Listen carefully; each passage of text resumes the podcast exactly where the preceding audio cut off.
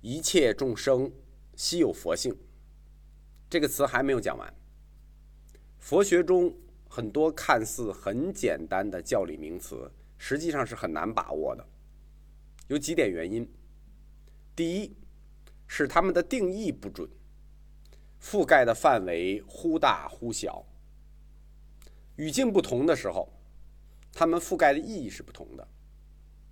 第二点，是循环定义。佛教里的名词经常进入循环定义，比如我们刚才说的真如、法性、毕竟空、如来藏、佛性，他们会形成一个循环定义的圈儿。这种情况在佛学里面很多很多。第三点，我在佛教思想史中讲过，维特根斯坦的边界。就是语言的边界。语言作为人类的发明物，是人所创造的工具，是工具就有局限性，所以用语言去把握真理就有局限性。不是说它不能把握真理，而是具有局限性，不能完全的、绝对的、准确的去把握真理。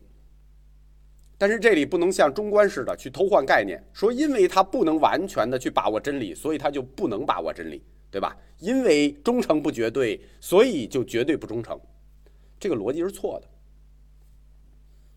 第四点，就是佛教词汇难以把握的一个原因。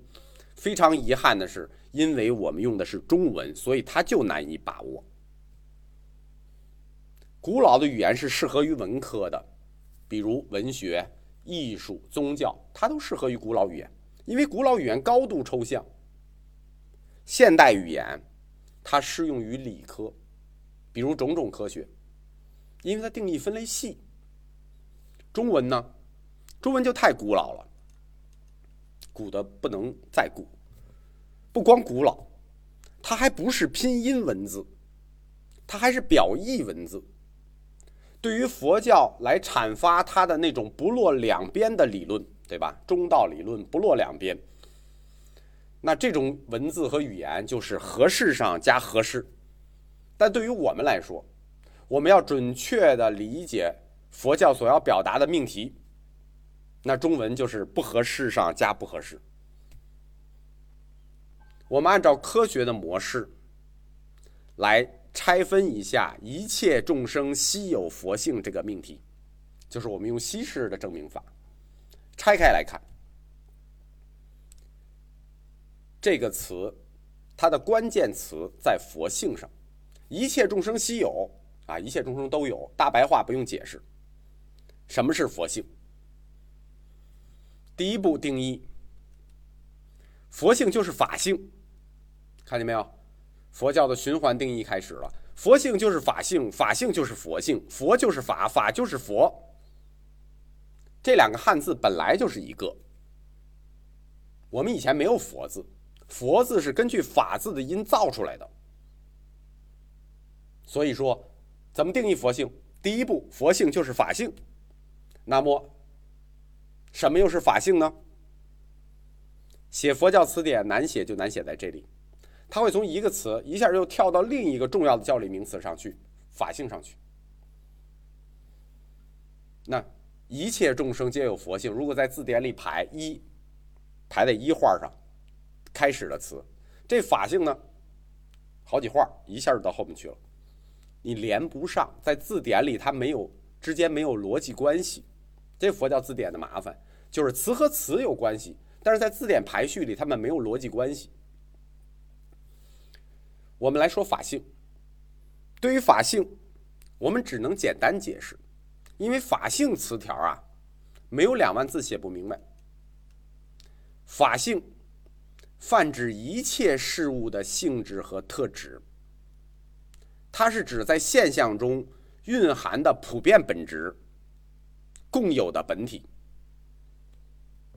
简单的说，就是事件中。普遍存在的共有性，这种所有事物都具有共有性质的思想，就是法性思想，其实它并非来自于佛陀本人，而是佛灭后二百年发端于部派佛教。部派佛教提出了法性辩在的理论，就是所有事物中具有共有性质，普遍存在共有性，这叫法性辩在。部派佛教时期的法性辩在理论，发展到大乘佛教阶段，就用真如这个词。代替了法性，这就是我们大乘佛教常说的“真如便在，真如常住”的思想。法性的解释极其复杂，特别复杂。它的概念在佛教的不同教派里解释也是完全不一样的。如果简单的做分类，那就分成两个大类，一个是有的看法，一个是空的看法。就是一类是有宗看法，一类是空宗看法。有宗的代表说有不，说一切有。他们的哲学起点是法体恒有，他们从法体恒有出发，把法性分为五位七十五法，概括了世间法和出世间法的基本要素。而空宗的般若部，这是我们最熟悉的。大家学过《金刚经》就知道，这都是般若部的。般若部以他们的哲学起点“诸法性空”出发，直接把法性定义为了性空。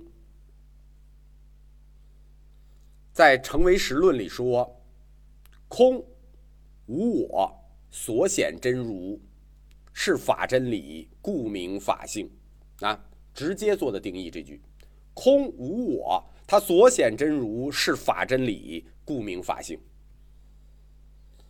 在赵论里说性空曰法性，就直接定义了，性空就是叫法性，就这么简单。那一切众生皆有佛性，这个佛性的法性，它的定义是哪个呢？是说有部的还是般若部的呢？显然，一切众生皆有佛性，它的定义的法性。是大乘空宗的定义，佛性就是性空。在《大般涅盘经》的第六卷最后，佛说：“我为肉眼诸众生等说是四一，是故我今说是四一。哪四一呢？法者即是法性。”义者即是如来常住不变，智者了知一切众生悉有佛性，了义者了达一切大乘经典。在大般涅盘经的最后，就佛为众生说了这四一：法者、义者、智者、了义者。法者是法性，义者是如来常住不变，智者就是了知一切众生悉有佛性。而了义者呢，就了达了一切大乘经典。在这四一中，最关键的，看见没有？了知一切众生悉有佛性，这是什么？智者。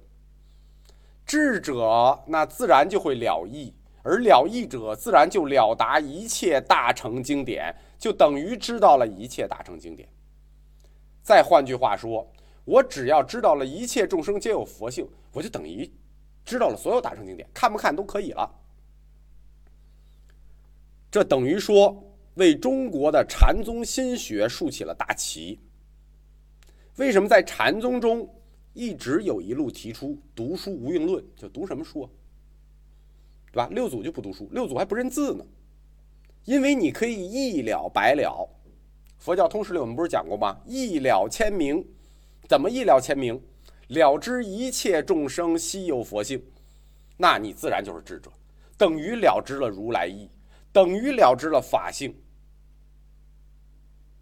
所以我在解这个词的开始就说，一切众生悉有佛性这个命题，对于中国佛教义学的重要性来说，没有之一，就是最重要。